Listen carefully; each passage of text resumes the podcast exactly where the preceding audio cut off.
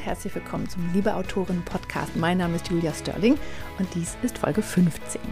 Heute interviewe ich Linja von der Weide und ich finde es einfach ganz ähm, schön, weil wir uns schon ein bisschen kennen und uns schon sehr, sehr viel ausgetauscht haben in den letzten Wochen und Monaten. Wir haben uns über äh, Jenny Völkers kennengelernt, äh, die ich ja auch schon interviewt habe.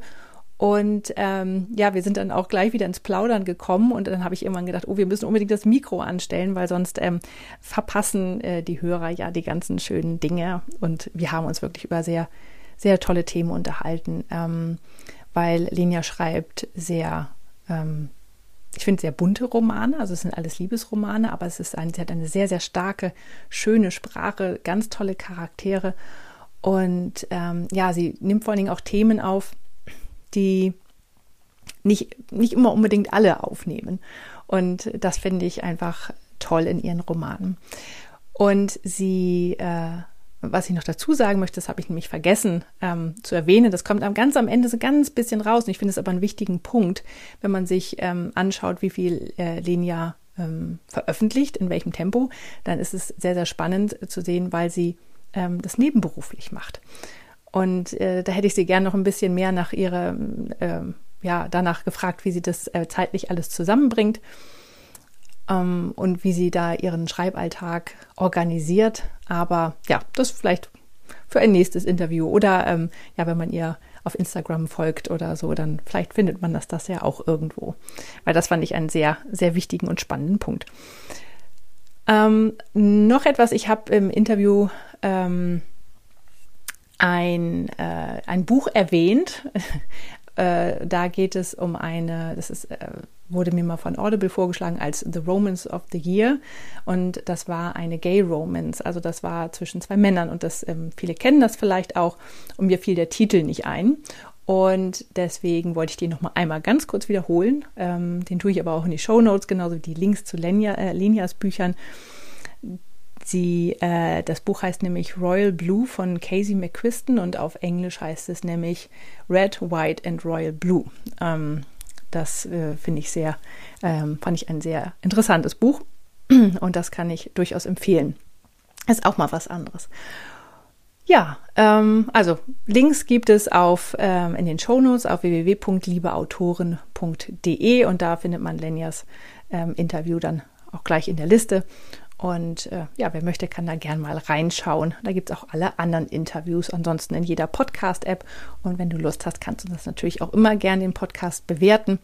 Ähm, das hilft ihm dann immer ein bisschen sichtbarer zu werden, wenn auch andere Leute zuhören wollen. Ja, und jetzt wünsche ich dir auf jeden Fall ganz viel Freude mit Lenia. Ich habe heute Lenia von der Weide bei mir und ich freue mich ganz doll auf unser Gespräch. Herzlich willkommen. Hallo Julia, ich freue mich auch ganz doll. Ja, wir haben jetzt schon ein bisschen gequatscht vorher. und dann habe ich gesagt, jetzt müssen wir mal das Mikro anmachen, weil es ist tatsächlich so, sonst ähm, erzählen wir uns die ganzen schönen Dinge vorher und wir wollen euch ja auch alle ein bisschen teilhaben lassen. Also, ähm, jetzt fangen wir mal an und jetzt stell dich doch einfach mal vor, was ist denn so deine Schreibgeschichte? Was hast du bisher schon veröffentlicht? In welchem Genre bist du unterwegs und so weiter? Okay, ähm, also wir haben August, also habe ich vor genau zwei Jahren angefangen. Da habe ich meinen, ja, irgendwie das schon komisch an, dass das zwei Jahre her ist. Ähm, da habe ich meinen ersten Roman veröffentlicht. Hm, ich schreibe Liebesromane und ich schreibe Liebesromane, die ähm, starke Frauenfiguren haben, die nicht an der Schlafzimmertür aufhören, sondern ich nehme die Leser gerne mit rein ins Schlafzimmer. Und meine Männer sind keine unfassbaren Bad Boys, sondern eher die Männer, die man im wahren Leben gerne hätte. Also so eine Art Traummänner. Ich überlege immer wieder, ob ich nicht mal auch so ein Bad Boy Romance schreiben möchte. Aber meine Männer werden immer gute Männer. ich, ich mag es dann nachher doch so eine richtig schöne Liebesgeschichte zu schreiben, die knistert und prickelt und auch ein bisschen Tiefgang hat. Ja, mhm. und ähm, den ersten Roman habe ich im August 2019 veröffentlicht. Den habe ich geschrieben in meiner Elternzeit. Und ich wusste gar nicht, dass, also wo ich hin wollte. Ich habe vorher Hochzeitsreden geschrieben ähm, und bin dann angesprochen worden, ob ich das beruflich mache. Aber ich habe das eigentlich für meinen Bruder gemacht, für eine Freundin. Und habe dann gedacht, Mensch, wenn ich gefragt werde, dann liegt das wahrscheinlich daran, dass ich gar nicht so schlecht schreiben kann, dass den Leuten gefällt, was ich da rede. Und dann habe ich auch mal mit diesem Poetry Slam mich öfter, mich, mich, mich näher auseinandergesetzt und fand das super interessant, wie man Worte so toll aneinandersetzen kann, dass sie schön klingen. Und fand das dann gut. Mm. Und habe angefangen, was in die Richtung zu schreiben, aber mich nicht wirklich getraut, das jemandem zu erzählen. Und dann habe ich mit meinem Mann lange drüber geredet und er meinte, ähm, Leute, die Lieder schreiben und nicht singen können oder nicht singen wollen, die verfassen ja trotzdem Lieder und verkaufen sie. Und was du machst, ist ja nichts anderes als Texte zu schreiben, die du vielleicht nicht als Poetry Slam vorerzählen möchtest, aber du schreibst doch gerne Texte. Warum also kein Buch? Dann habe ich gedacht, ja, warum eigentlich kein Buch? und habe einfach drauf losgeschrieben. Ja. Und war das sehr anders als das äh, Redenschreiben oder die Poetry Slam Texte zu schreiben? Am Anfang dachte ich noch, ich könnte das Buch komplett in dem Stil durchziehen. Also wie so ein Poetry Slam. Ich würde es so richtig poetisch machen. Und das hat nicht geklappt. Also das ist schon eine heftige Herausforderung. Ähm, und dann habe ich auch relativ schnell damit aufgehört, aber versucht, so Kleinigkeiten, die schön klingen, halt einfließen zu lassen. Und es war ganz anders. Ja, weil bei so einem Gedicht oder bei einer Rede ist man ja viel schneller fertig. Und das erste Buch habe ich auch unfassbar oft überarbeitet, weil erst war es viel zu kurz. Ich habe das alles schon erzählt und es war kein Buch. Und dann dachte ich auch, Mensch, wie funktioniert das eigentlich? Was gehört eigentlich alles in so ein Buch rein? Und habe angefangen, mir Ratgeber durchzulesen und auch so einen Aufbau von einem klassischen Buch mir erstmal anzugucken und wie viele Nebencharaktere es eigentlich geben sollte. Und dann dachte ich, meine Güte, meine Protagonistin hat gar keine Eltern. Also ich könnte doch hier noch mal so ein bisschen mehr Leute einfügen. Also es gibt quasi unfassbar viele Versionen von meiner ersten Geschichte bis zu der, die es dann tatsächlich geworden ist. Ich finde das total schön, weil die, viele müssen ja wegstreichen, ja. Ähm, und ich habe das, ich habe ja auch mein Leben lang viel mit Texten gearbeitet, erst als Journalistin und dann als ähm, Kommunikationsbereich und so weiter. Und das Problem war immer, ich habe auch viele Reden geschrieben, ich habe immer zu viel geschrieben und da musste ich streichen, streichen, streichen, streichen. Und ich finde, Kürzen geht immer viel leichter als Längen. Also ich bin gerade mhm. sehr beeindruckt, dass du ähm, es geschafft hast, das Buch dicker zu machen und äh, voller und äh, ja, einfach noch mehr einzubauen, weil etwas länger zu machen ist wirklich eine Kunst. Ich finde es auch ganz, ganz schwierig, weil, also man muss ja länger machen, indem man feststellt, da bin ich, da, da habe ich zu wenig gemacht. Also man muss ja die Szenen herausfinden, wo man weiß, da ist noch Platz für mehr da. Und dann erstmal zu überlegen, was heißt das denn? Man möchte ja nicht wirklich Längen einführen, also dass es langweilig wird. Also muss man das, den Platz ja füllen mit wieder interessanten Szenen. Das war super, super schwierig.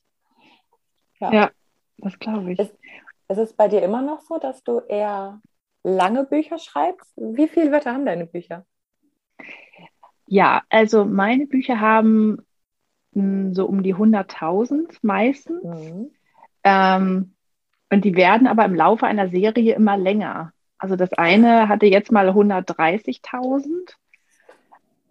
Also ich bin dann 100, 108, 116, 130. Ja, das war so die, aber es waren noch die historischen, bei denen ist das noch irgendwie einigermaßen okay.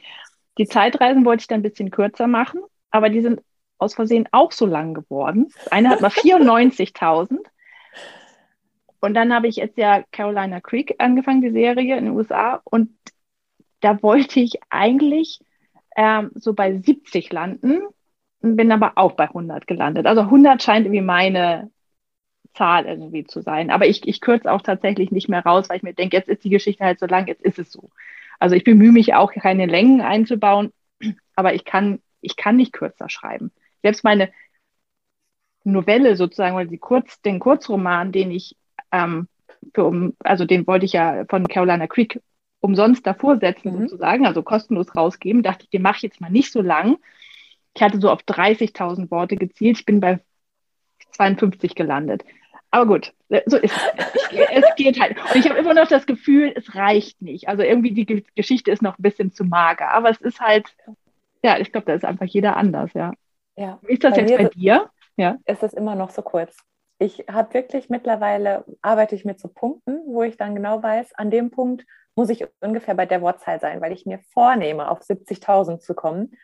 Und am Ende bin ich einfach fertig. Und dann denke ich, okay, jetzt muss ich nur noch 7000 Wörter und dann habe ich meine 70 geschafft und dann habe ich die letzten 7000 Wörter aber einfach in zwei erzählt. Also ich, meine Bücher haben meistens 60, 65. Viel mehr schaffe ich nicht. Ich glaube, das längste, ja. was ich am Stück geschrieben habe, war wirklich 70. Aber da habe ich noch einen Epilog angefügt, was ich sonst nicht wirklich mache. Ja, ähm, ich weiß auch nicht. Aber was, was ich zum Beispiel, also jeder kennt ja so seine Stärken und Schwächen. Irgendwann kristallisiert sich heraus, was man, wo, wo man selber weiß, woran man arbeitet. Und bei mir sind das die Landschaftsbeschreibungen. Es gibt Bücher, die ich selbst lese und da liebe ich es, wenn ich durch die Wälder mitfahre und auch die Gerüche mit einsammle. Und ich finde das total schön, aber ich schreibe das nicht. Also ich schreibe ganz viel Gefühle, ich schreibe auch ganz viel zwischenmenschliche Sachen, aber ich vergesse oft zu schreiben, wie sieht denn überhaupt die Wohnung aus, in der meine Protagonistin wohnt? Was ist das für eine Straße? Was ist das für eine Stadt? Und das sind so Sachen, die ich nachher dann ganz toll einarbeiten kann, um das Buch wieder, wo ich mich dann abfange und merke, okay, es sind wieder nur 60.000 Wörter geworden. Hast du überhaupt erzählt, wo denn deine Protagonistin wohnt? Also da, wo ich mich selber wieder dann einfangen kann und sagen kann, okay, hier kann noch was dazu. Ich weiß noch gar nicht, in welchem Ort ich genau bin und wie fühle ich mich denn wohler, ja, indem ich mehr von der Umgebung erzähle. Also das sind dann wieder ja, so Sachen, die ich reinnehmen ja. kann. Und ich glaube aber auch tatsächlich, dass es ähm, für jedes Buch die richtigen Leser gibt. Es gibt halt Leser, die wollen es halt zu kurz. Die wollen das einfach, ähm, äh, die wollen nicht die ganzen Landschaftsbeschreibungen und wie sieht alles aus und weiter. Und ich merke auch selber, ich überspringe das durchaus mal. Ähm, ähm, oder ich, ja, ich fliege da dann eher so rüber, wenn ich merke, oh, das, das ist jetzt eine Beschreibungsszene. Ja, also die mhm. ist auch tatsächlich eher eingebaut worden, um mir zu zeigen, also diese die ganzen Hintergrundinfos oder wenn jemand ganz viel recherchiert hat und stolz darauf ist und das dann gerne unterbringen möchte. Wie jetzt genau damals die Pferde gefüttert wurden oder der Hufschmied das macht, wo ich dann denke, ja, also, wenn es die Geschichte nicht weiterbringt, ist mir das egal, ja. ja. Und aber ich glaube, es gibt auch Leser, die wollen genau das haben und die lesen dann eher äh, die anderen Bücher und das ist ja genau richtig und das finde ich ja so schön, diese Vielfalt dann auch zu haben. Ja. Ja. Das ist, glaube ich, generell wichtig zu wissen, für wen, also wer ist mein Leser, wer mag meine Geschichten gerne und sich selbst dann treu zu bleiben. Ja. Also bei mir wird man keine ausufernden Landschaftsbeschreibungen finden. Das ist einfach nicht meins. Ja. Ja, und ich glaube, du würdest dann vielleicht sogar auch ähm, ja, dir Kritik einfahren, weil du halt, ähm, weil die Leute merken, dass das nicht echt ist und dass auch nicht du bist. Gerade welche, die dich immer lesen, ja, die dann sagen, ach, irgendwie war das Buch jetzt aber nicht so, ja. Mhm. Ja. Und aber ich, ich habe ja auch ähm, angefangen, eins von dir zu lesen. Ich bin noch dabei, weil als Autorin kommt man ja nicht mehr so viel zum Lesen. Das ist ja irgendwie total ja. schade, äh, weil man die Zeit dann zum Schreiben nutzt, wenn man sie dann schon hat. Ähm, aber das ist mir auch aufgefallen, dass du einfach sehr, ähm, sehr schöne Wortwahl hast. Also tatsächlich dieses Poetry Slam, das klingt da noch mit. Also das ist wirklich, ähm, ich finde, das ist sehr reich. Also deine Sprache ist sehr reich. Du hast einen schönen Wortschatz. Also ich, ich merke bei mir selber, ich habe das Gefühl, ich sage immer die gleichen Sachen, die machen auch immer die gleichen Dinge, ja, die meine, die ballen immer die Fäuste, die runzeln die Stirn, ja, aber bei dir ist es sehr, also du hast eine sehr, sehr schöne Wortwahl, also das ist, ich äh, finde es toll, dass du über die Seite daran gekommen bist. Danke. Klingt noch mit. Ja. Ich mag aber, das, also ich, ja? ja, erzähl du. Nee, nee, mach weiter. Ich habe da mal ähm, mit einer Lektorin drüber gesprochen, weil ich mag das zum Beispiel, wenn, also einer meiner Lieblingssätze in einem Buch von mir ist, mein Herz holt die Trommeln raus. Weil ich finde das so schön. Ich finde, das zeigt so viel und man kann sich das so toll vorstellen.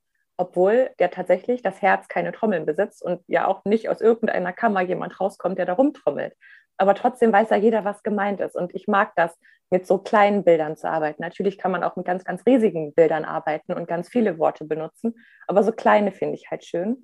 Und da sagte die Lektorin, das wäre eigentlich ein Satz, der in ihrem Lektorat gestrichen worden wäre, weil das ja von der Deutschseite, von der, ähm, ja, von der Betrachtungsweise, ist das überhaupt richtig? Kann das überhaupt gehen? Gar nicht durchgehen würde. Das kann nicht. Das Herz kann keine Trommeln haben und die kann es auch nicht rausholen.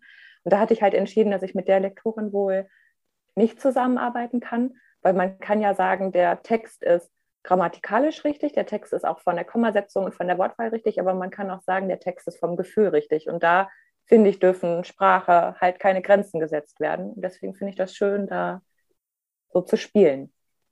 Ja, das finde ich total interessant, weil der, der, das Bild ist so schön, ja. Ähm, ich habe ja früher lange auch als Coach gearbeitet und da ähm, benutzt man ja immer genau diese Bilder, mhm. ja, dass man, ähm, weil, weil du es den Menschen einfach viel besser verständlich machen kannst, ja. Also äh, du vergleichst das mit, mit Bäumen oder mit Samenschalen, also ich nehme viele Bilder aus der Biologie, weil ich mal Biologie studiert habe. Also ich ja. tatsächlich sehr viele Naturbilder. Aber ähm, das ist dann verständlich, weil das sind Dinge, die wir alle im Leben schon mal erfahren haben. Und das Herz holt die Trommeln raus. Ja klar, das ist also das, ich weiß so, ich, ich spüre sofort diesen heftigen Herzschlag. Und das ist äh, nochmal was anderes, als wenn man sagt, ich, äh, ich hatte Herzklopfen oder wie auch immer. Ja, ja. das ist, das würde ich jetzt schreiben, ja. Aber äh, das, also das finde ich schade, wenn ein Lektorat sowas rausnehmen wird. Ja. Weil das ist ja das, das, das Schöne an, an, an Literatur auch. Also da, da wird es ja schon fast literarisch, ja. Und da muss sowas rein. Also ich ha. auch. Also ja. es, es ist super, super schwierig. Ich verstehe auch, dass manche Sachen falsch sind, aber das waren halt hauptsächlich die Kommentare. Das geht nicht. Das, also das ist eigentlich, das, das, das funktioniert nicht, weil das menschlich quasi nicht möglich ist, dass das Herz die Trommel rausholt. Deswegen funktioniert der Satz nicht. Und dann habe ich halt gedacht, nein, also so, dass das, das klappt nicht, da muss ich mir jemand anderen suchen, weil davon benutze ich zu viel von solchen Sachen, die eigentlich nicht funktionieren. Ähm, ja, aber es ist schön. Und, also, und hat dir ein, ein, Leser schon mal gesagt, also der Satz ist jetzt doof oder der geht mm -mm. nicht? Mm Was ich ganz schön finde, kennst du das bei Kindle? Da kann man, in, wenn man in der Kindle-App ist, kann man auf die ähm, beliebtesten Markierungen klicken. Kennst du das? Mhm, kenne ich. Und machst ich machst du das bei deinen Büchern? Ja. das habe ich noch nie gemacht. Nein, ehrlich nicht. Ich finde das total schön. Also gerade wenn, wenn, so ein halbes Jahr rum ist, weil am Anfang dauert es ja, dann, dann kommt noch nichts. Also ich, ich muss zugeben, nach so einem Monat gucke ich rein und dann bin ich traurig, wenn da nur drei Sachen markiert sind. Aber nach so einem halben Jahr kann man ja super reingucken. Und dann sind da ja die Sachen teilweise häufig markiert. Und ich habe ich freue mich riesig, wenn dann unter einem Satz, an dem ich lange gearbeitet habe oder den ich selbst total schön finde, wenn dann da 20 Markierer drunter sind, ach, dann freue ich mich und denke, das heißt ja, dass die Leser das mochten. Und das sind meistens genau die Sätze. Also die Sätze, die das Lektorat mir quasi gestohlen hätte, die der Leser besonders schön findet. Und dann ist das ja. so eine Bestätigung für mich, okay, das funktioniert, der Weg ist richtig oder meine Leser mögen halt genau das an mir, dass ich das so mache. Ja. Ja. ja. Aber schön, also schön, dass du da deinen Weg gefunden hast. Und auch, ich finde es ja, hm, war das relativ am Anfang oder war das erst ja. später? Ja. Weil ich finde, am Anfang, man ist ja so verunsichert auch gerade bei seinen ersten Büchern und wenn man die dann ins Lektorat schickt, oder auch sei es nur ein Probelektorat, mhm. ist, man stirbt ja tausend Tode, wenn das wiederkommt, weil man denkt, oh Gott, ich kann nicht schreiben, die sagen mir gleich, lass es, bitte nicht mehr weiterschreiben, das ist ganz, ganz furchtbar. Und man wird ja so ein bisschen entspannter mit der Zeit, aber auch ich finde es immer noch aufregend, wenn das Buch aus dem Lektorat zurückkommt, weil man denkt, dieses Mal sagt sie mir bestimmt, oh Gott, das war ganz schlimm, ja. Und aber dann zu sagen, nee, also sich gegen ja quasi einfach, also einen Experten durchzusetzen und zu sagen, nein, ich möchte das behalten und ich, dann passen wir einfach nicht zusammen. Was ja auch okay ist, ja, dann passt die ja. Lektorin auch zu anderen Autoren besser. Aber das finde ich schon auch, da gehört auch viel Mut dazu, das zu machen. Ja, und das ist auch super schwierig, weil dafür muss man ja auch die Überzeugung haben, das, was ich gemacht habe, ist richtig. Und das mhm. ist ja irgendwie, eigentlich ist ja das Lektorat das Richtige. Und das ist super schwer, dann zu sagen, nein, aber das bin ich und das ist wichtig, dass das drin bleibt. Und im Zweifelsfall geht es ja nicht um richtig oder falsch, sondern nur um anders.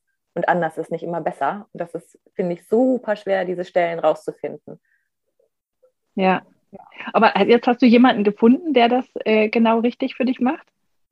Ja. ähm, ja, es ist super schwierig zu sagen, es ist jetzt so genau richtig, weil ich glaube, ähm, wo ich jetzt mit zusammenarbeite, ist einfach jemand, der sehr mag, wie ich schreibe. Also das ist auch ja. gefährlich, weil ich hätte da teilweise gerne mehr Kritik. Mhm. Also da, ich, ich glaube, ich zweifle oft an meinen eigenen Texten. Ich gebe das, den Text ab und dann bin ich erstmal, bin ich dann ein nerviges Fuck. Und ich weiß ganz genau, es dauert ja, bis er wieder zurückkommt. Und wenn er dann wieder zurückkommt, dann denke ich schon, okay, das ist jetzt bestimmt alles schrecklich. Und wenn dann nicht, nicht genug Kritik da ist, dann denke ich schon wieder, ha, war das jetzt gut genug überprüft? weißt du, wie ich das meine? Also total ja. blödsinnig in die Richtung zu denken.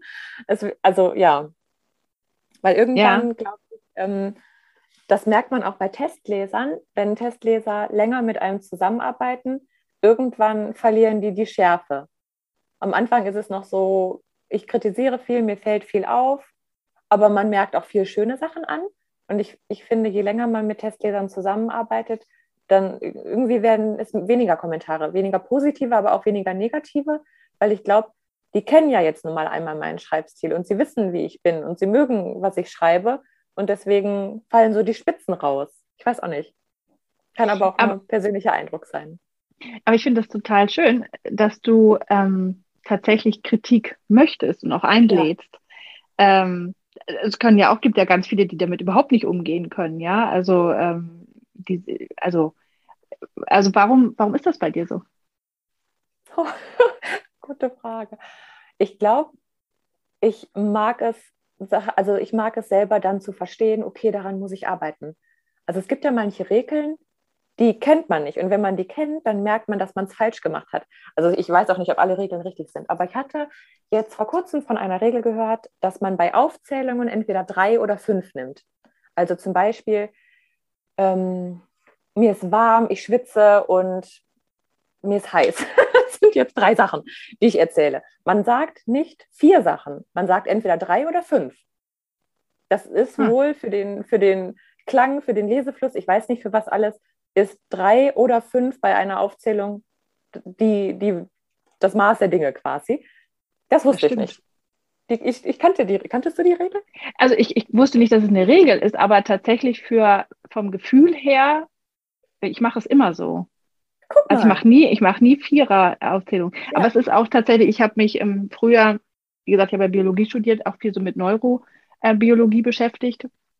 Und da in meiner Familie eine äh, also Musik ein sehr wichtiges Thema ist, äh, meine, meine Schwester ist Klavierbauerin, ähm, ist, ähm, ist dieses, also die hat auch ein absolutes Gehör, ist auch tatsächlich dieses, diese, es gibt in der Musik eine Dreierregel, ja, ja. Ähm, die hast du tatsächlich, ähm, also, und es gibt ähm, Pausen, also Pausen sind oft auf drei, es gibt, also ist, drei ist eine ganz, ganz wichtige Zahl für das Gehirn, um Dinge zu verstehen. Mhm. Ähm, und, äh, und es ist ja zum Beispiel auch, äh, es sind oft drei Schwestern in den Märchen oder sieben, ja. also drei und sieben sind ja die magischen Zahlen tatsächlich. Und das kommt immer, ja. Also das ist, also die drei ist, ist ganz wichtig. Also ich würde, ich würde aber auch keine Aufzählung mit fünf machen.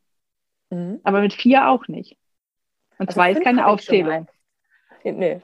Also jetzt nicht unbedingt mit Wörtern aneinander rein, aber mit Sachen, die man hintereinander macht. Ja. Weiß ich nicht. Also man, man schreibt ja teilweise, wenn man einen Vorgang abkürzen will, dass man ins Badezimmer geht, sich die Zähne putzt, duschen geht, weiß ich nicht was. Also ja. da kann ja schon mal sein, dass man den Satz mit ganz vielen Informationen füllt, um endlich am Essenstisch anzukommen, wo man den Kaffee trinkt, weil da wollte man hin. Und dann passiert es mir auch, dass ich fünf Sachen nehme. Und ja. da, also ich, ich fand den Tipp halt irgendwann total toll, weil ich gemerkt habe, okay, also ich habe einfach vier benutzt. Ich habe auch zwei ja. benutzt. Und da kam halt irgendwann der Tipp, nimm drei oder fünf, das ist halt die Zahl, die du nehmen solltest. Und das ist doch eine wahnsinnig tolle Kritik oder eine total tolle Hilfe, weil das bringt ja. mich ja weiter einfach. Und wenn es dazu führt, es ist ja, es ist ja nicht falsch, zwei oder vier zu nehmen, aber offensichtlich ist es für den Lesefluss angenehmer. Und ja, wenn es dann stimmt. dazu führt, dass meine Geschichte flüssiger wird und schöner wird, nur weil ich einen Teil weglasse oder dazu nehme, also finde ich einfach total toll zu wissen. Und dann ja. nehme ich das an, dann lerne ich ja davon. Ja. Ja. Ja, es ist interessant. Sind, ja, ich, ja. Ja, das sind, also es gibt so viele Kleinigkeiten. Also das weiß ich nicht. Da also sind immer mal wieder Sachen dabei, wo ich denke, ach toll, dass ich das jetzt weiß, jetzt kann ich das besser machen. Es gibt auch andere Sachen, wo ich denke, okay, es ist nur anders.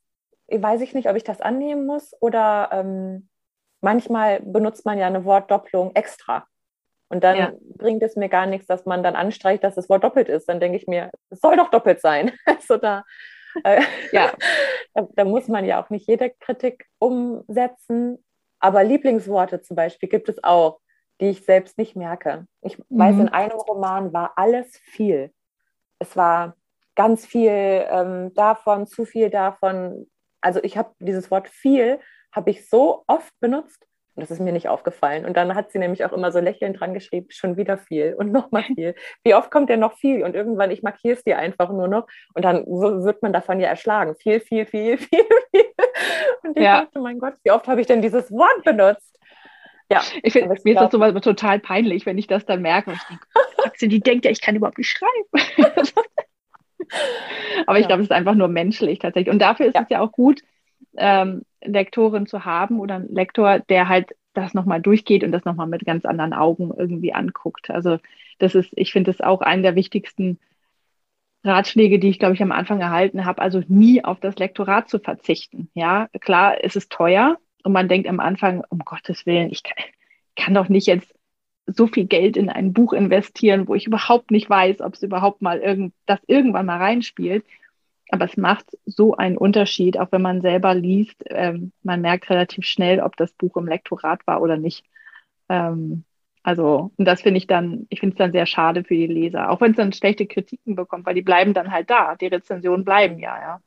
Und deswegen finde ich das schön, wenn man dann tatsächlich ins Lektorat geht. Und außerdem macht die Zusammenarbeit auch wirklich Spaß, ja. Also bei mir ist es so, meine Lektorin ist meine erste Leserin und die, und die schreibt mir dann auch wirklich immer dran, was sie denkt, wie es weitergeht oder warum sie die Szene schön fand oder warum die Charaktere so gut umgesetzt sind. Und das ist dann so schön. Das ist so, das ist für mich der allerschönste Moment. Auch wie toll. ja, ich dann ihre Kommentare schön. durchlese und denke, oh ja, ja. das ist schön. schön. Ja. Ich finde, ja. ähm, gute, gute Testleser können auch noch ganz viel, ja. ganz viel bringen. Weil da hatte ich beim ersten Buch, das ist ja so dieser Schritt, gebe ich das jetzt jemand vollkommen Fremdes in die Hand und lass den darüber entscheiden, was ich geschrieben habe. Das, also mhm. das, das fand ich ganz, ganz, ganz schwer. Und ich hatte das so mit dem ersten Buch, das war eine andere Autorin, die ich kennengelernt habe, und wir haben uns dazu entschieden, gegenseitig unsere Bücher zu lesen. Das war der erste mhm. fremde Mensch, der mein Buch gelesen hat. Und das war für mich ähm, ein ganz schwieriger Schritt, weil ich eben, erstmal muss man ja vertrauen, okay, ich gebe das jetzt wirklich ab. das ist ja, ähm, und dann ja, es kommt, es kommt was zurück. Und das mhm. war richtig, richtig klasse, weil viel zurückkam. Und man dann ja den erstes, das erste Mal den Text aus anderen Augen wahrgenommen mhm. hat und gesehen hat, okay, hier fehlt was, hier kannst du noch mehr oder weiß ich, also das fand ich auch ganz toll. Ich glaube, da wissen viele, die am Anfang stehen, auch nicht, wie man da mit umgehen soll oder wie man an Testleser kommt. Aber ich finde, Testleser sind ganz, ganz wertvoll. Ja, aber ich finde den Tipp, andere Aut äh, andere junge Autorinnen zu fragen, also was heißt jung, also Neuautorinnen äh, zu fragen und das auszutauschen, das finde ich eigentlich ein, ein, super Schritt, weil A, wissen die ein bisschen mehr, wonach sie gucken müssen. Ähm, ich merke das ja auch, ich lese ja ganz anders als früher, als ich noch nicht geschrieben ja. habe. Ähm, ich, also ich denke mir dann schon, okay, ich weiß jetzt, wo es hingeht. Wenn es dann überraschende Wendungen gibt, dann finde ich das super. Ja, oder ähm, warum was eingebaut worden ist oder nicht. Also man liest einfach komplett anders. Ähm, und äh, ja, man kann sich gegenseitig halt helfen, weil beide brauchen das ja im Endeffekt. Also das finde ich, finde ich einen sehr, sehr schönen Weg. Außerdem lernt man andere Autorinnen kennen. Ist auch schön. Ist immer gut. Immer. ja. ja, ja, schön. Ähm, machst du das dann vor dem Lektorat oder nach dem Lektorat mit den äh, Testlesern? Vorher. vorher. Ja. Wir kriegen immer quasi relativ meinen rohen Entwurf. Ich gehe da selbst durch und dann schicke ich es ab. Ich habe da jetzt auch so meine Herzen, mit denen ich zusammenarbeite. Und dann ja. bin ich ganz gespannt. und wie viele sind das? Unterschiedlich. Ähm, ich würde sagen, so drei. Drei. Ich hatte auch mal fünf.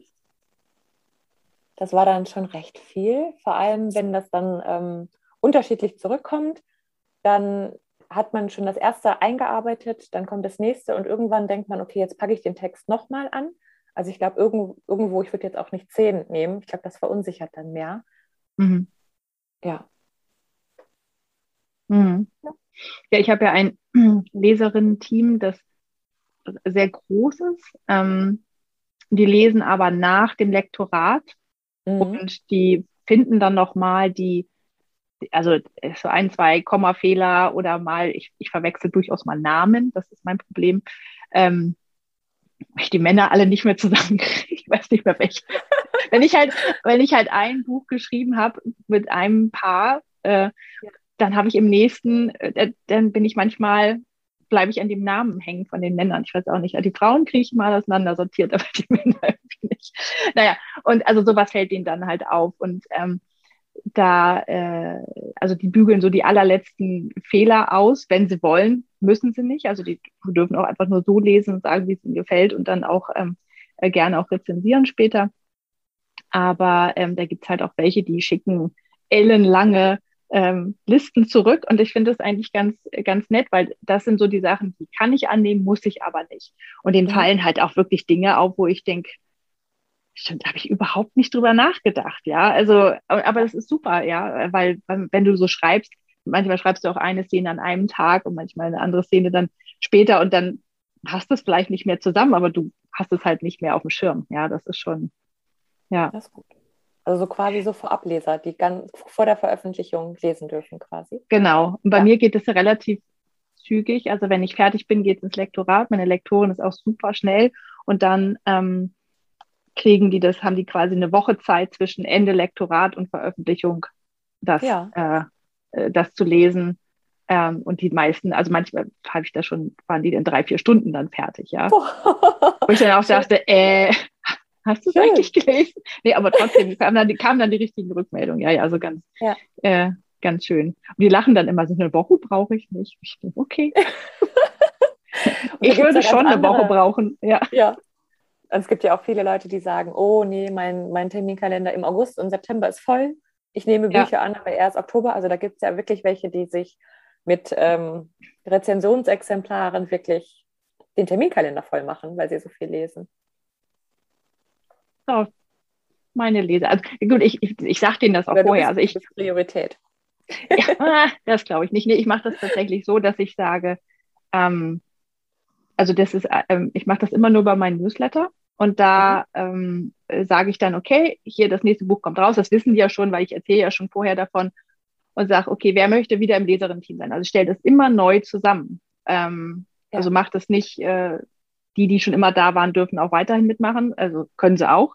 Aber die müssen sich immer wieder neu melden. Und dann können sie ja selber entscheiden, ob sie in der Woche jetzt gerade Zeit haben oder nicht. Und manche sagen auch, melden sich auch und sagen, ja, diesmal schaffe ich es leider nicht oder so. Aber das ist halt ähm, das ist äh, ganz schön. schön, weil da hat man dann halt auch immer mal andere dabei. Und vielleicht hat jemand auf die Serie jetzt gar keine Lust, aber auf, eine, auf ein anderes Buch oder so. Das ist dann irgendwie auch ganz schön. Ja. Hört ja. gut an. Ähm, wie entscheidest du denn, was du als nächstes immer schreibst? Oder was, wie, wie kommen die Ideen so zu dir? Ähm, ganz schwierig. Also ich habe unglaublich viele Ideen und oft so aus dem Leben heraus. Also mir passiert was, ich schreibe total gerne lustige Szenen auf, wenn mir was passiert. Ähm, ich habe so eine Notiz-App auf dem Handy und oft schreibe ich auch meine Geschichte um Szenen, die mir eingefallen sind. Und dann ähm, sind das Sachen, die ich erlebe. Also ein, ein Buch ist zum Beispiel tatsächlich entstanden, weil ich im Dunkelrestaurant war. Und ich fand die Erfahrung so toll. Und wir waren halt mit einem Freund, ähm, der sehbehindert ist in dem, in dem Dunkelrestaurant und er hat es nochmal ganz anders wahrgenommen. Und dann wollte ich eigentlich total gerne eine Geschichte schreiben über einen Mann, der sehbehindert ist. Und fand es super, super interessant, in diese Welt einzutauchen habe mich aber dann so ein bisschen wieder davon zurückgezogen, weil ich dachte, es ist eine krasse Herausforderung, ein ganzes Buch ohne Augen zu schreiben. Also dann muss ich ja die Welt so anschaulich machen. Oh, da habe ich, das fand ich eine, eine, richtig, richtig heftige Herausforderung. Aber habe das Dunkelrestaurant reingenommen und das erste Date im Dunkelrestaurant stattfinden lassen. Und ich habe diese ganze Geschichte einfach nur aus dem, aus dem einen Abend, der so fantastisch war und dieses eine Erlebnis, was ich so großartig fand, habe ich die Geschichte gebaut, weil ich das toll fand und auch aufschreiben wollte. Und so ist das oft. Also mir passiert oft was und ich halte das fest und dann blätter ich durch meine Notiz-App und denke, hoch, doch, das solltest du schreiben, das war schön. Ja. Ist wahrscheinlich eher so, dass du, dass du denkst, oh, was kann, also, dass die Auswahl schwer fällt, oder? Was, was man dann ja. als nächstes nimmt. Ne? Ja, aber ich glaube, so geht es vielen Autoren, dass sie ähm, zu, also zu wenig Ideen haben, die die wenigsten Autoren, sagen wir es mal so. Ja. Ich glaube, die meisten ist, haben genug. Das ist eine häufige Frage. Hast du das auch? Also im Freundeskreis fragen ja viele, gehen dir die Ideen nicht auf? Ist das ähm, bei dir ähm, auch?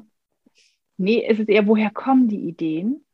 Mhm. Ähm, und neulich hatte ich mal, äh, mal jemanden, die wirklich gefragt hat, sag mal, ist das meine Geschichte, die du da verarbeitet hast? Nicht so. Nein. Also, also für mich stellte sich der Zusammenhang, ich hatte wirklich Mühe, den Zusammenhang herzustellen. Als ich es dann gesagt habe, dachte ich, ja, aber es war nicht, ähm, war nicht total eindeutig, aber sie hat sich da irgendwie wiedergefunden, ja. Ähm, ja. Und das fand ich so, ich dachte, huch, da muss ich vielleicht noch ein bisschen mehr aufpassen, muss ich vielleicht mal eher gucken, dass ich jetzt da nicht sowas einbaue. Ähm, ja, wie gesagt, habe ich ja neulich, habe ich vorhin im Vorgespräch schon erzählt, dass mich neulich meine Schwiegermutter fragte, ja. ob ich da eigentlich in meinen Romanen persönliche Erfahrungen irgendwie nur verarbeite. Und dann dachte ich wirklich so, ich möchte nicht darüber sprechen. Weil natürlich, also ich glaube, es fließt alles irgendwie mit ein. Also man kann natürlich, also ich glaube, man könnte keine Liebesszene schreiben, wenn man noch nie, also wenn man noch Jungfrau ist, ja. Also das mhm. stelle ich mir sehr, sehr schwierig vor. Ähm, Wobei und, andersrum, es gibt doch Leute, die schreiben Thriller und ermorden Leute und das haben die doch, das haben die doch nicht gemacht. Also das, das funktioniert ja auch. Ja, aber ich finde so eine Liebesszene, da geht es ja ganz viel ums Fühlen. Also wie fühlt sich etwas an? Und wie, ähm, ja, also einfach, was, was empfinde ich in dem Moment? Ja, ja. Ähm, also das stelle ich mir sehr schwer vor, wenn man das noch nicht erlebt hat. Das stimmt. Hm. Aber wäre interessant, Aber, das einfach ja, mal jemandem zu geben. ja. Hm. ja, also, ja, ja, ich glaube, ich, tatsächlich, wenn man drüber liest oder Filme guckt, kann man das auch. Also ich glaube, es gibt äh, Menschen, die könnten das auch. Aber wie gesagt, ich glaube, man nimmt sehr viel aus dem eigenen Leben. Ähm, ja. Auch so die Präferenzen natürlich, ja, die man so hat. Äh, oder auch Sachen, die einem passieren, wie du ja auch. Aber man mischt das ja alles irgendwie zusammen. Ja. Und ich merke auch immer, wenn ich nebenher was lese, dann tauchen die Themen aus diesen Büchern oder so Details tauchen auch dann bei mir auf, weil ich denke, ach, das ist aber schön, da kann ich ja nochmal einen Hund einbauen oder so. oder irgendwas. Ja. alles, ne? Ja, ja. ja. Aber das ist ja auch das Schöne, das ist so ein Potpourri. Man hat, und man, nachher kann man gar nicht mehr sagen, also ich würde mich nie hinsetzen und sagen, ich schreibe jetzt die Geschichte dieser Freundin auf. Ja, nein. Also, ja. würde ich auch das, nicht. Nee, also aber, selbst wenn sie noch so gut wäre, trotzdem würde ich das nicht machen, ja. Aber das ist ja auch zu privat. Also ich glaube, das ist, ich, und das ist auch was, was wir Autoren uns nicht nehmen lassen wollen, ist ja, dass es die eigene Geschichte und die eigene Fantasie ist und das eigene Gedankenwerk ist. Ja. Ja. Was ja, ich aber schon so. mal gemacht habe, ist, ähm, also wenn mir selbst was ungeheuer Peinliches passiert ist oder auch einer Freundin, und das ist schon beides vorgekommen, so ist nicht. Also die Freundin habe ich gefragt, kann ich das verwenden, weil es einfach so urkomisch war. Und sie hat ja gesagt. Und mir selbst sind halt auch schon so ein paar Knüller passiert, wo ich dann gesagt habe, das kann ich schreiben. Das ist einfach, das kann ich einfach in ein Buch mit reinbringen. Das ist äh, zu goldig. Das, das packe ich mit rein. Und da habe ich aber auch nachher offen zugegeben, ratet doch mal, was aus der Geschichte mir passiert ist. Und es sind sogar die meisten drauf gekommen. Ja, aber das, das finde ich zum, Beispiel total schön, wenn man sowas mit einbaut. Und gerade wenn man auch jemand anderen fragt, darf ich das verwenden? Ja, aber das ist, ähm, ja, das war sehr, also eine sehr interessante Erfahrung. Ähm, aber ich glaube, das ist völlig normal, dass Menschen sich dann auch wiederfinden, ja, weil man, man taucht ja schon sehr so eine Geschichte ein, wenn man die auch liest. Ja, also ja. dann, das ist ja auch schön, da habe ich sie anscheinend auch mitgenommen. Ja, das stimmt. ähm, wie viele Bücher hast du jetzt veröffentlicht? Ich glaube, sieben. Einmal durchzählen. Ich glaube, ich glaube, sieben oder acht. Warte. Eins, zwei, drei, vier, fünf, sechs, acht. Acht. Acht. Hast du, ja. äh, sagst du einmal kurz dazu, äh, Leni hat gerade einmal kurz im Regal durchgezählt. ja. ja. Ich Sehr bin schön. gekommen, weil ich jetzt ja schon mehr geschrieben habe, aber die noch nicht veröffentlicht sind. Ja. Und dann weiß ich nicht mehr ganz genau, ähm, wie viele denn schon draußen sind. Ja, ja das geht mir aber auch so. Ich sage im Moment immer zwölf, aber es sind, es sind nur elf. Aber ich habe eine Bonusgeschichte geschrieben, die Romanlänge hat. Deswegen äh, dachte ich so, habe ich immer das Gefühl, ich habe schon zwölf Bücher geschrieben. ich die mal mitzähle. Ähm, ich meine, geschrieben habe ich auch schon mehr, aber es gibt auch Geschichten, die werden niemals das, das Licht der Welt erblicken. Die bleiben schön in der Schreibtischschublade drin. Hast okay, du, hast also du sowas auch? Versuche? Ja. Nee. nee. Also ich habe nichts in meiner Schublade. Alles raus. Ja, sehr schön. Alles raus. Das ist doch auch ja. gut. Ja. Ja, bei mir sind das Sachen, die ich teilweise so vor 20 Jahren geschrieben habe und wo ich jetzt einfach sage, die, also die Protagonistin geht gar nicht. Die ist halt zu jung, die ist, die ist total unreif, die ist, also das war halt ich früher, ja. Ähm, ja. Also ich sehe halt, so habe ich die Welt gesehen und so habe ich mich zum Teil auch behandeln lassen, muss ich auch ganz ehrlich sagen. Also dass, dass man da halt so, ich hatte ein ganz anderes Männerbild damals. Mhm. Ähm, und klar hat das auch mit den Erfahrungen zu tun, die man dann so sammelt im Leben und äh, auch Mutter werden und so, das sind ja Sachen, die lassen einen ja durchaus ja. auch sehr reifen, ja. Ähm, und jetzt denke ich so, nee, das, wenn ich das jetzt rausgeben würde, also ich könnte das gar nicht so umschreiben, dass es jetzt passt, also es wäre so viel Arbeit. Und auf der anderen Seite, wenn ich das so rausbringen würde, dann würde ich das Gefühl haben, dass alle mich angucken und sagen, hä, was ist denn mit der jetzt los? Ja, also das ist ja keine starke Frau da drin, ja, und deswegen bleibt das da schön in der Schublade. Aber das finde ich auch okay, weil das ist ja nicht mehr dein jetziges Ich, der diese Bücher geschrieben hat. Also es ist ja okay, ja. wenn es vor 20 Jahren du warst, dann ist es ja auch, ja. vor 20 Jahren sollte es auch vielleicht dann. Und ich glaube tatsächlich, wenn man, wenn ich mir jetzt in 10 Jahren oder in 20 Jahren meine Bücher von jetzt angucke, würde ich wahrscheinlich auch sagen, um Gottes Willen. Aber das ist irgendwie anders. Das ist irgendwie, das ist okay. Weil mhm. ähm, das ist ja durchs Lektorat und durch die Leser und das haben ja auch schon Menschen gelesen, die es gut finden und so weiter. Und dann ist es auch, dann darf man die Entwicklung auch sehen. Aber ich weiß nicht, ich kann jetzt kein Buch mehr rausgeben, was ich vor 20 Jahren geschrieben habe. Das, das geht irgendwie nicht.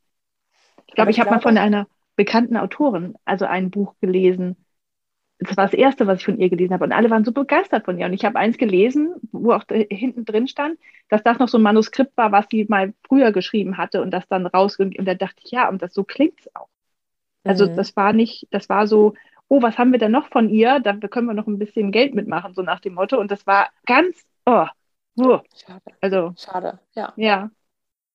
Aber ich glaube auch generell, dass in zehn Jahren der Geschmack wieder anders ist. Weil ich hatte ja. vor kurzem eins meiner früheren Lieblingsbücher nochmal gelesen. Und ich habe es wirklich, wirklich geliebt. Ich fand es so toll. Und ich bin bis zur Hälfte gekommen und hatte das Gefühl, ich habe mich gequält. Und dann habe ich es abgebrochen. Weil ich es mhm. jetzt mit dem Abstand und mit der Zeit einfach nicht mehr gut fand. Also ich kann mir sogar gut vorstellen, dass wir in zehn Jahren über unsere eigenen Bücher sagen, mein Gott, was haben wir da geschrieben? Aber einfach, weil wir ja zehn Jahre weiter sind, weil die Zeit sich geändert hat, weil die Art zu schreiben sich vielleicht ja. wieder geändert hat und die Themen haben sich geändert. Also, dass und warum einfach wieder nicht, weitergeht. Ja, und warum hat es dir nicht mehr gefallen? Also der Ach, Stil oder die Charaktere oder?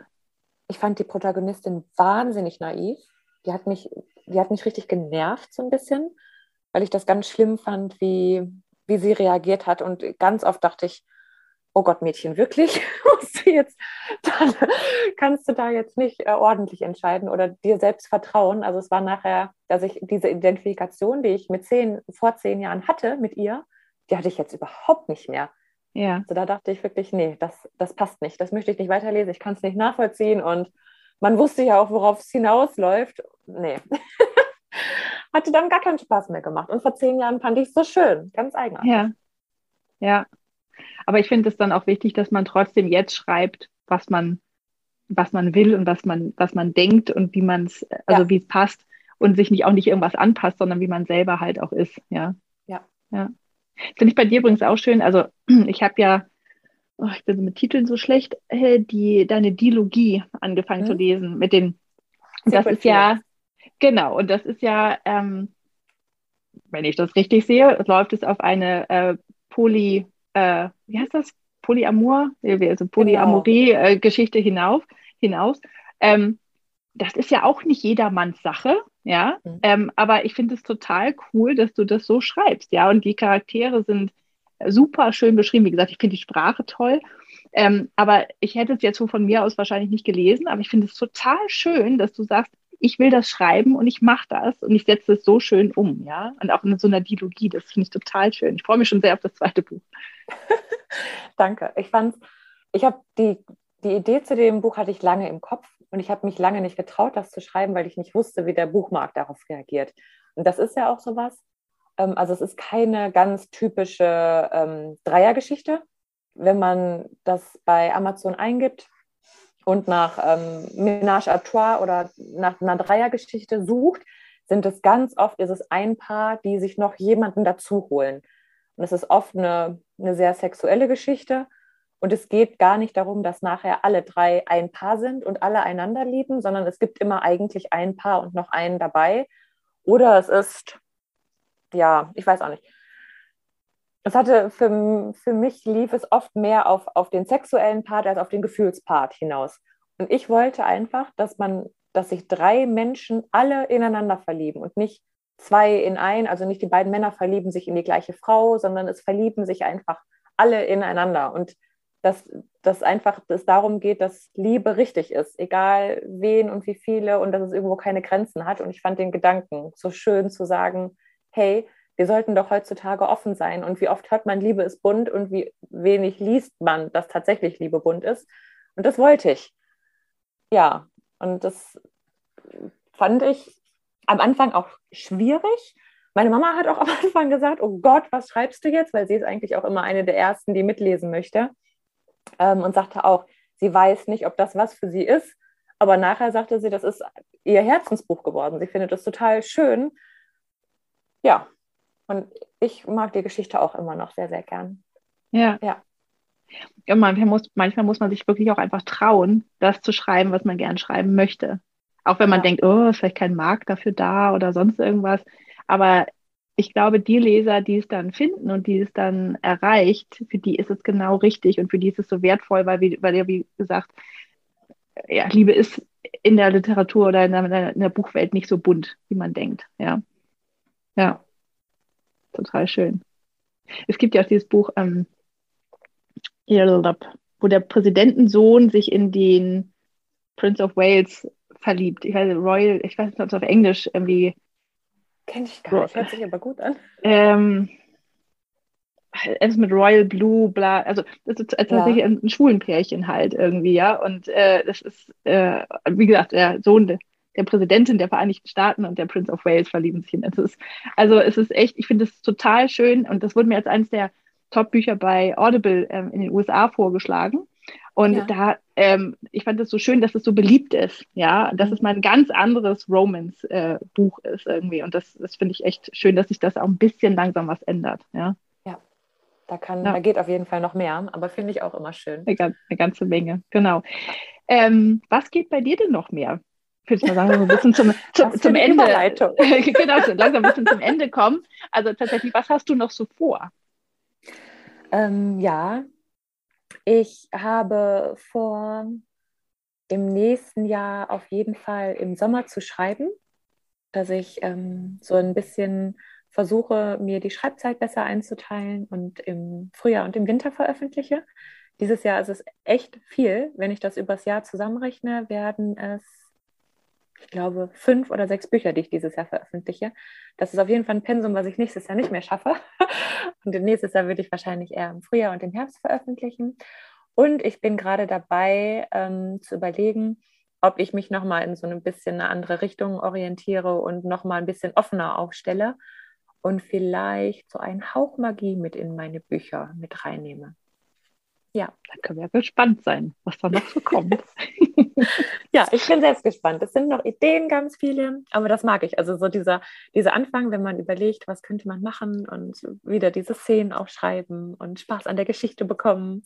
Ja, also meine Notiz-App füllt sich mit allerlei tollen Dingen.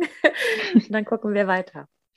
Ja, das, ich finde, das sind immer so diese Samenkörner, die man so hat und die sich dann so im Kopf auf einmal dann so, dann man macht die so auf und dann fangen die auf einmal an, sich zu entwickeln. Auf einmal ist es ein ganzes Buch irgendwie und dann ja. ach, schön.